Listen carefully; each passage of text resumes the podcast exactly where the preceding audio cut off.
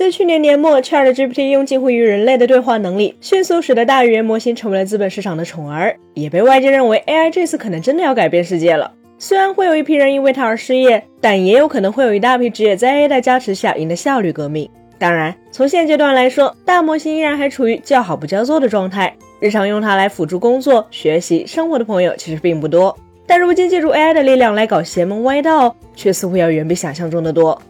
更准确的说，AI 已经在改变了黑灰产的玩法。日前，海外信息网站评级工具 NewsGuard 发布的相关报告中显示，他们自今年年初开始追踪使用 AI 生成内容的网站，而这类网站主要的运行模式就是使用爬虫抓取网络上的任意内容，并用 AI 重新生成。比如，其中一个名为 TNN 的网站，每天会产出的一千两百篇文章，完全是用爬虫以及转换语法后重写一遍的 AI 制造。NewsGuard 将这类网站称为 UVIN，不可靠的人工智能生成的新闻信息和新闻网站。根据他们统计，今年四月监测到的 UVIN 数量为四十九个，可到了六月就已经增长至二百一十七个。其实，如果仅仅只是生成垃圾内容来污染互联网，为如今已经极为嘈杂的网络再增加一点噪音也就罢了。但在 NewsGuard 统计的其中五十五个网站上，居然有着接近四百个广告投放。一个纯粹生成垃圾内容的网站也能获得广告投放？甚至这并非胡诌，而是铁一般的事实。那么，为什么内容质量如此低劣的网站也能获得广告主的青睐？后者难道不知道这样的网站不光压根没有多少流量，也不可能让受众在网页上驻留，更遑论看广告了？是广告主真的不知道他们的广告会出现在这样的网站上？据了解，绝大多数被投放到这类由 AI 负责输出内容的网站广告，都是出自谷歌旗下的在线广告拍卖平台 Ad Manager。至于说为什么将广告分发给低质量网站的是谷歌？这就要从由网景、雅虎建立的互联网上通行的数字广告体系说起了。如今，在数字广告这一生态中，存在着用户、信息发布平台、广告主以及广告平台这四个角色。没错，在互联网里，不只有谷歌、Meta、腾讯、百度这样的巨头，还有无数的中小网站、App。后者显然缺乏寻找广告资源的能力，因此坐拥宝山却没法变现，是后者的真实写照。与此同时，广告主也需要在知名网站、大型 App 和搜索引擎之外，找到更经济的投放渠道。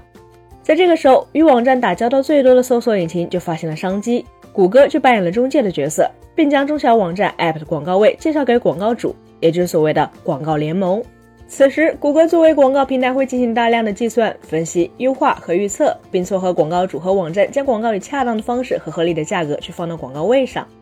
在这一体系中，广告主投入资金，试图用广告来影响用户，并让更多的消费者购买产品。